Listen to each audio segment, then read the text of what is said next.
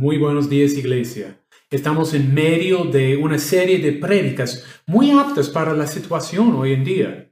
Cómo enfrentar los sufrimientos. El pastor Arcadio predicó sobre el propósito de Dios en permitir que pasemos por tiempos difíciles y, y desafiantes. El buen pastor siempre, siempre, siempre busca su gloria y nuestro bien en todo. El pastor Jason nos enseñó sobre la paz que podemos encontrar en Dios mediante la salvación de Jesucristo y el, ah, pastor Edward nos habló sobre lo que la Biblia, la Biblia dice sobre la escasez.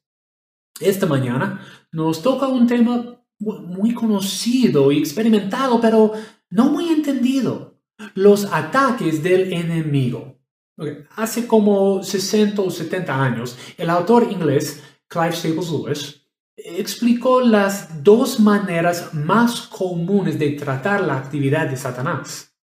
Dijo que hay dos errores iguales, pero opuestos. Por un lado, hay gente que atribuyen todo lo malo, cada evento inoportuno, eh, cada problema a la actividad demoníaca.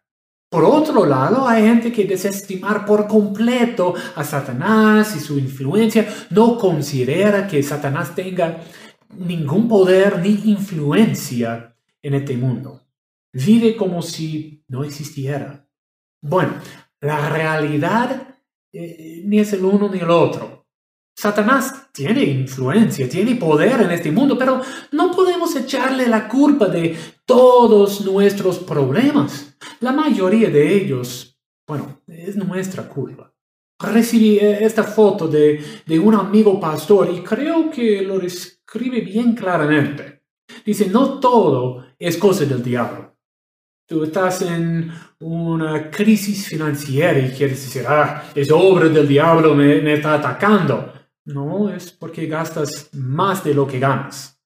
O tu matrimonio está en peligro, oh, es, la obra del diablo. No, es porque no respetas a, tu cónyuge.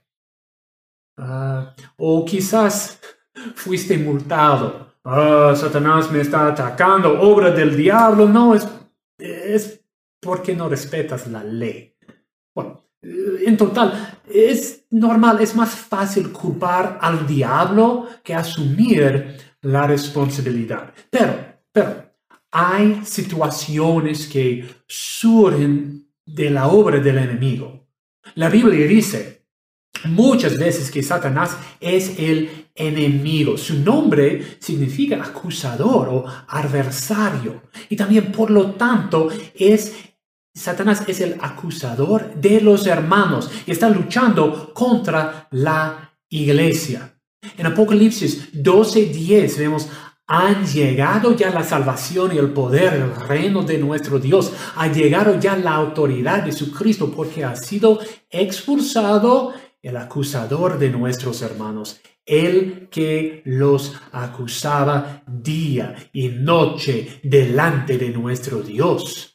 Y según Mateo 16, 18, palabras de Jesucristo, e-, él dijo, yo te digo que tú eres Pedro, y sobre esta piedra edificaré mi iglesia, y las puertas del reino de la muerte no prevalecerán contra ella. Implica que el infierno, el poder de Satanás, atacará a la iglesia, pero sin éxito. Conscientes entonces de su existencia y de su deseo de impedir a la iglesia verdadera y conociendo por experiencia que, que Satanás tiene poder en este mundo, porque bueno, nos hace sufrir de muchas maneras, ¿cómo podemos prepararnos para resistir sus ataques? Y no solo a mí mismo, a ti mismo sino como iglesia, como familia, como un grupo llamado y cambiado por Dios, ¿cómo podemos nosotros, juntos, como batallón, como ejército, resistir al enemigo? Bueno, antes de contestar esa pregunta, quiero aclarar algo. Nuestro enemigo nos ataca de muchas maneras. La más común es por medio de los placeres. Nos ofrece tentaciones de satisfacer los deseos ilícitos, eh, la codicia, los deseos sexuales fuera del matrimonio, el orgullo, el poder, etcétera, etcétera. En este sermón no hablaremos de esa esfera de, de sus artimaños. Es un tema para otro día. Estamos en medio de una serie sobre el sufrimiento en la vida cristiana. Entonces, hoy solo vamos a considerar, el cómo Satanás nos opone en las dificultades y tribulaciones. ¿Ok? Entonces, otra vez la pregunta, ¿cómo podemos resistir a nuestro enemigo? Bueno, tenemos que reconocer sus ataques. Leen conmigo. Job capítulo 1, Job capítulo 1, versículos 1 al 3. Bueno, hace, hace unas semanas el pastor Arcadio nos, nos dio un buen resumen de su historia. Eh, entonces, solo vamos a examinar el rol de Satanás en este libro y cómo Job le resistió. Ok, versículos 1 al 3 dicen, en la región de Uz había un hombre recto e intachable que temía a Dios y vivía apartado del mal. Este hombre se llamaba Job. Tenía siete hijos y tres hijas. Era dueño de siete mil ovejas, tres mil camellos, quinientas yuntas de bueyes y quinientas asnas, y su servidumbre era muy numerosa. Entre todos los habitantes del oriente era el personaje de mayor renombre. ¿Qué vemos aquí? Que Job tenía lo todo. En el versículo 1 tenía un buen carácter, aún frente a Dios. En el versículo 2 llevaba una vida de bendición, tenía una familia grande, tenía riquezas. Y en el versículo 3 él gozaba de una buena reputación. ¿Por qué llamo la atención a, lo que tenía? Porque la siguiente parte nos, nos revela dos ideas claves para eh, que recordar antes de y en medio del sufrimiento. Okay. Primera clave, primer, primer punto. Nuestras posesiones no pueden protegernos de los ataques de Satanás. Nuestras posesiones no pueden protegernos de los ataques de Satanás. Pero vamos a continuar en versículo 8 hasta el versículo 19. Ah, Dios y Satanás en este, esta parte están conversando. Y Dios dice, versículo 8, ¿te has puesto a pensar mi siervo? Volvió a preguntarle el Señor.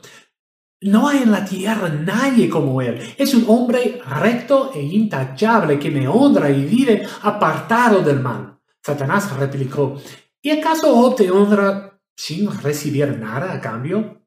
¿Acaso no están bajo tu protección él y su familia y todas sus posesiones? De tal modo has bendecido la obra de sus manos que sus rebaños y ganados llenan toda la tierra pero extiende la mano y quítale todo lo que, posee, a ver si no te maldice en tu propia cara. Muy bien, le contestó el Señor. Todas sus posesiones están en tus manos, con la condición de que a él no le pongas la mano encima. Dicho esto, Satanás se retiró de la presencia del Señor. Llegó el día en que los hijos y las hijas de Job celebraban un banquete en casa de su hermano mayor. Entonces un mensajero llegó a decirle a Job, Mientras los bueyes araban y los asnos pastaban por allí cerca, nos atacaron los de Sabá y se los llevaron. A los criados los mataron a filo de espada. Solo yo pude escapar y ahora vengo a contárselo a usted.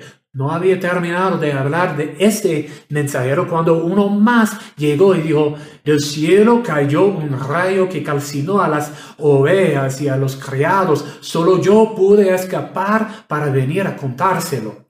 No había terminado de hablar este mensajero cuando otro más llegó y dijo, unos salteadores caldeos vinieron y dividiéndose en tres grupos se apoderaron de los camellos y se los llevaron. A los criados los mataron a filo de espada. Solo yo pude escapar y ahora vengo a contárselo.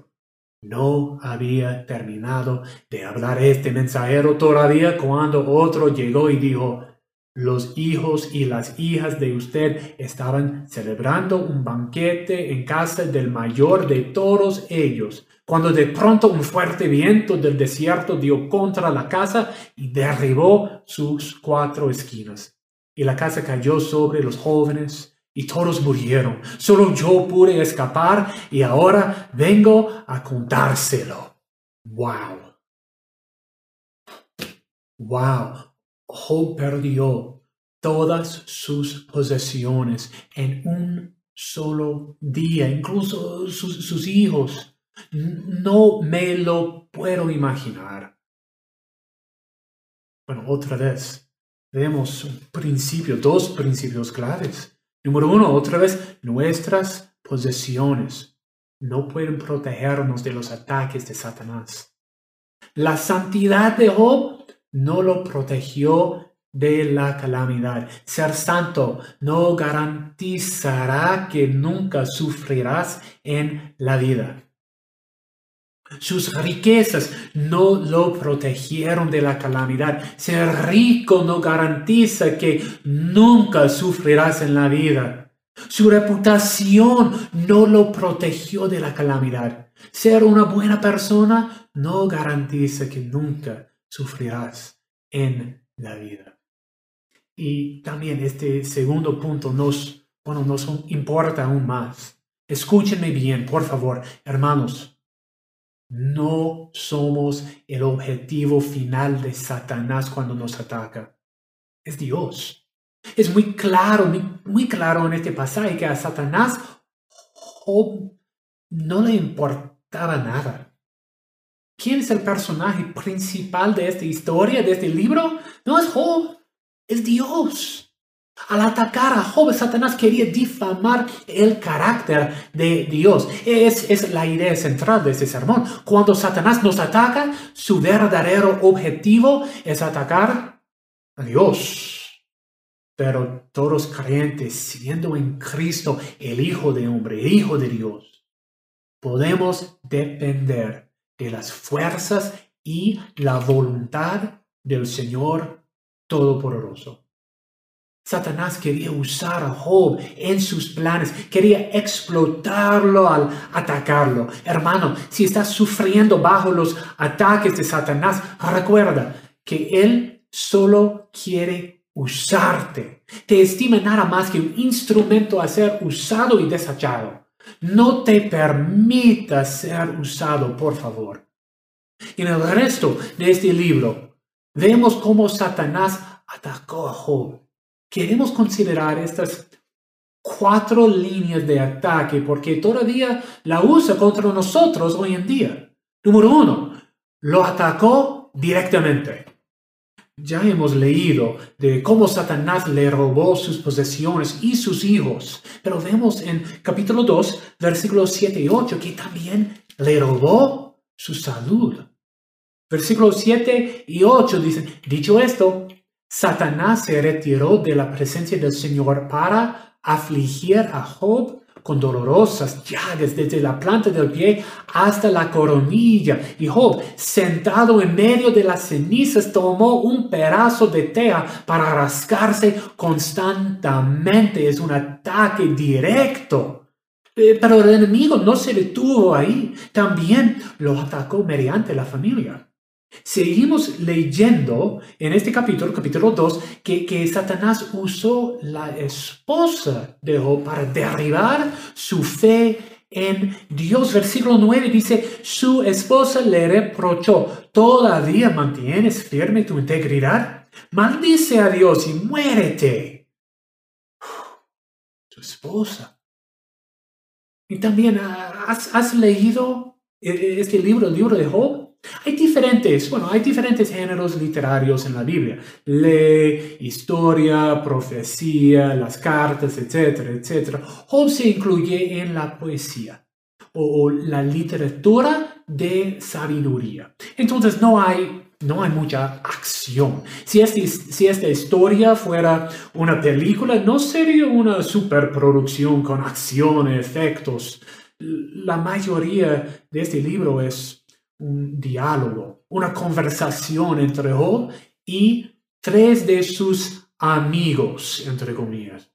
Ellos querían darle consuelo y consejería, pero Satanás usó sus opiniones y creencias equivocadas para desanimarlo. Les doy unos ejemplos de sus palabras de consuelo. En 4.8, su amigo Elifaz le dijo, la experiencia me ha enseñado que los, que los que siembran maldad cosechan desventura. Tú mereces lo que te, has, lo que te ha pasado. En capítulo 11, versículos 3 y 11 y 12 dicen, toda esa palabrería nos dejará callados. ¿Te burlarás sin que nadie te reprenda? Bien conoce Dios a la, a la gente sin escrúpulos. Cuando percibe el mal, no lo pasa por alto. El necio llegará a ser sabio cuando, cuando de un asno salvaje nazca un hombre. Dice, Job, tú eres un pecador y por eso estás sufriendo. capítulo 22, versículo 5 dice, ¿no es acaso demasiada tu maldad? No, y no son incontables tus pecados. Satanás lo atacó mediante sus amigos. Satanás usó a los amigos para atacar a Job. En pocas palabras, le dijeron que, fue, que, que, que, Job era digno de todo lo malo que le había pasado. Su racionamiento creían, así como mucho hoy, hoy en día, especialmente de las iglesias que predican un evangelio de la prosperidad, ellos creen que si tienes calamidades en la vida es evidencia que no tienes bastante fe en Dios y que Dios te está castigando por un pecado. Pero, hermanos, no siempre es verdad. Ya hemos leído que Job era un hombre recto e intachable. Palabras de Dios, intachable, que temía a Dios y vivía apartado del mal hermanos de la iglesia, hermanos, amigos, Satanás usó esa teología equivocada para atacar a Job, para aumentar su sufrimiento. Y él sigue haciéndolo. Número cuatro, la última arma de Satanás en estos ataques eran los sentimientos de Job. Lo atacó mediante sus emociones. ¿Qué dice Job en capítulo 3, versículos 11 al 13? Dice, en una, una oración, ¿por qué no perecí al momento de nacer? ¿Por qué no morí cuando salí del vientre? ¿Por qué hubo rodillas que me, recibieran y pechos que me amamantaran? Ahora estaría yo descansando en paz, estaría durmiendo tranquilo. Dijo que habría sido mejor si nunca hubiera nacido. Quería morir. El enemigo es un maestro de las artimañas, no siempre tiene a mano herramientas poderosas y eh, eficaces. Hermano, hermana, ¿has sufrido bajo uno de estos ataques? ¿Con cuál te identificas? ¿Has perdido todo? ¿Tu familia te es enemigo? ¿Hay personas en tu vida quienes te odian y no sabes el por qué? ¿Alguna vez has pensado, que yo nunca hubiera nacido. Este mundo sería mejor si yo no existiera. Es precisamente lo que el enemigo quiere que pienses. Quiere separarte eh, del amor de Dios. Es imposible, pero lo quiere. Eh, del amor y ayuda de la iglesia. Quiere dividir y conquistar. Pero tú no eres el único. No estás solo. Hace más que tres mil años sufría lo mismo y hay hermanos y hermanas en esta iglesia y en cada iglesia, en cada rincón de la tierra que también han pasado y están pasando ahorita por la misma prueba. ¿Cómo lo sabemos? Porque hace dos mil años Dios nos dijo en su palabra, segunda de Timoteo capítulo 3 versículo 12, dice, asimismo serán perseguidos todos los que quieran llevar una vida piadosa en Cristo Jesús. Y Jesucristo dijo en Juan 16, versículo 33, dijo, en este mundo afrontarán aflicciones, pero anímense, yo he vencido al mundo. Dios no nos miente. Sufriremos en esta vida, pero nos da esperanza en medio de todo, esperanza para apoyarnos en los días de oscuridad. Digo, anímense, yo he vencido al mundo. Recordemos, iglesia, este libro de Job no es últimamente sobre Job sobre un hombre, es sobre Dios. Nos recuerda de quién es Dios. Entonces, ¿cómo, cómo venció Job esos ataques? ¿Cómo venció esa pérdida, esa oposición de su esposa, de sus amigos, de sus propios, propias emociones?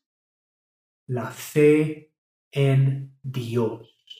Fe en Dios, respondiendo, respondiendo a un ataque más desde las profundidades de la depresión. Job declara, yo sé que mi redentor vive y que al final triunfará sobre la muerte. Y cuando mi piel haya sido destruida, Todavía veré a Dios con mis propios ojos. Yo mismo espero verlo. Espero ser yo quien lo vea y no otro. Este anhelo me consume las entrañas.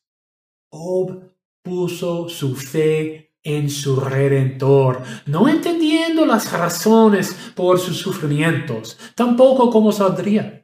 El Nuevo Testamento bien describe esta fe en Hebreos 11.1 como la fe es la garantía de lo que se espera, la certeza de lo que no se ve. Y esa fe no se limita a los santos de, de la Biblia, no, no.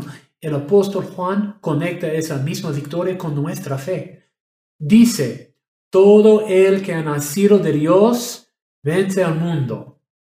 Esta es la victoria que vence al mundo, nuestra fe. Y el apóstol Pedro también nos dice, su enemigo, el diablo, ronda como león rugiente, buscando a quien devorar. Resístanlo manteniéndose firmes en la fe, sabiendo que sus hermanos en todo el mundo están soportando la misma clase de sufrimientos. ¿Cómo, hermano? ¿Cómo puede la fe vencer al enemigo y sus ataques? Bueno, no es el poder de tu fe, ni la cantidad de la tuya. Es su objeto más que todo. Es su objeto. Para explicar. Cuando yo era niño, cada, cada, año pescaba en hielo con mi abuelito. En el invierno, sí, yo pescaba en hielo. Oh, increíble. Me gustaba. Siempre me ha gustado pescar y pescar en hielo es aún más estimulante. Y, por supuesto, más peligroso. Bueno, una, una capa de hielo muy fina no puede soportar a una persona. Tiene que tener un grosor por lo menos de como 8 centímetros. Si yo hubiera dado un paso en el hielo de como 4 centímetros, no importa cuánta fe tuviera. Oh, yo creo, yo creo, yo creo, yo creo. No, yo habría caído al agua al romperse el hielo el poder de mi, de, mi fe no importaría. Solo el poder del hielo, el objeto de mi fe. Así es con la vida espiritual. No es que simplemente tengas que tener más fe. ¿En qué has puesto tu fe? ¿Estás confiando en tus buenas obras, en tus posesiones, en tu familia, en tu reputación para sostenerte en los sufrimientos de la vida? ¿Has puesto tu confianza, tu fe en ellos para asegurarte la vida eterna? Amigo, no son suficientes porque esos objetos de tu fe son débiles y pasajeros, pero, pero Cristo, oh, Cristo lo puede. Solo Cristo es digno de nuestra fe. Él es hijo de Dios, es Dios mismo. Ya venció al enemigo, a Satanás, también a la muerte. Sufrió los ataques más fuertes, más fuertes de Satanás, sin tropezar, sin pecar, sin tirar la toalla. Él murió, pero mostró su poder y su victoria al resucitarse de entre los muertos. ¿Para qué? Para salvarnos, para rescatarnos del dominio de Satanás, del castigo de nuestros pecados, no porque lo merezcamos, sino porque nos ama. Otra vez, la idea central, cuando Satanás nos ataca, su verdadero objetivo es atacar a Dios el objeto de nuestra fe. Pero todos creyentes, siendo en Cristo, podemos depender de las fuerzas y la voluntad del Señor perfecto y todopoderoso. ¿Tienes fe en Él? Efesios 2, 8 y 9 dicen, porque por gracia ustedes han sido salvados mediante la fe. Esto no procede de ustedes, sino que es regalo de Dios, no por obras, para que nadie se jacte.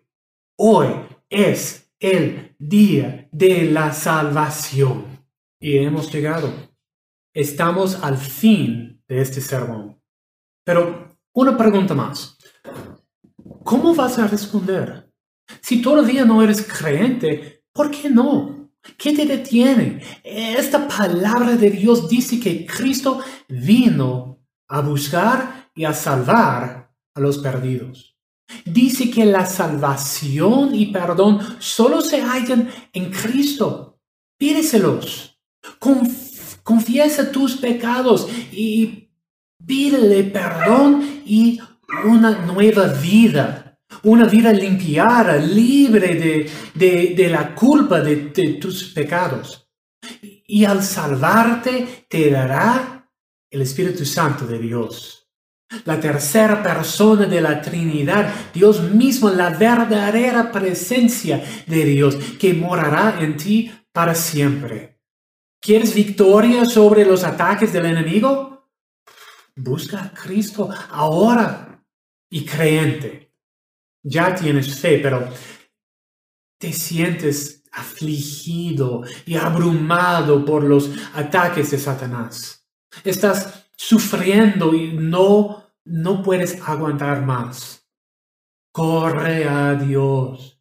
En Marcos capítulo 9 leemos de un hombre, así como tú. El enemigo le había atacado por, por años, pero no directamente. Atacaba a su hijo había sufrido mucho tiempo de la presencia de un demonio. Cada vez que se apoderaba de él, lo derribaba. Echaba espumarajos, crujía los dientes, se quedaba rígido. Este papá pidió a Jesús que les ayudara y Jesús le respondió, para el que cree, todo es posible. El padre exclamó, sí, creo, ayúdame en mi poca fe. Allí estás tú. Crees, pero no lo puedes con más. Tienes fe, pero necesitas más. Pídele más fe. Dame más fe, oh Señor, en tu poder para cambiar esta situación, para cambiar los corazones de mis enemigos. Dame más fe para vivir tu amor, aun cuando ellos no lo aprecian. Dame más fe para resistir la desesperanza y depresión que, que tanto me oprimen. Por, favor, Señor, dame la fe para resistir hasta el fin con firmeza Oremos, oremos, hermanos, por esta fe. Oh Padre Celestial, este pasaje, este sermón nos ha recordado de tu carácter, de tu grandeza y fidelidad y poder, de tu misericordia, amor y justicia. Gracias Señor por usar tu palabra para darnos esperanza y confianza, aún en medio de, de las tormentas. El enemigo quiere, busca, busca devorarnos, busca derrumbarnos a cada uno de tus hijos, pero no lo podrá porque tú eres el Todopoderoso y Él ya es un enemigo derrotado. Por eso, Señor, te rogamos que obres en nuestras vidas. Dios, hay personas escuchando ahorita, tus hijos redimidos que están sufriendo los ataques de Satanás, su familia, sus amigos, incluso sus propias emociones se han convertido en enemigos.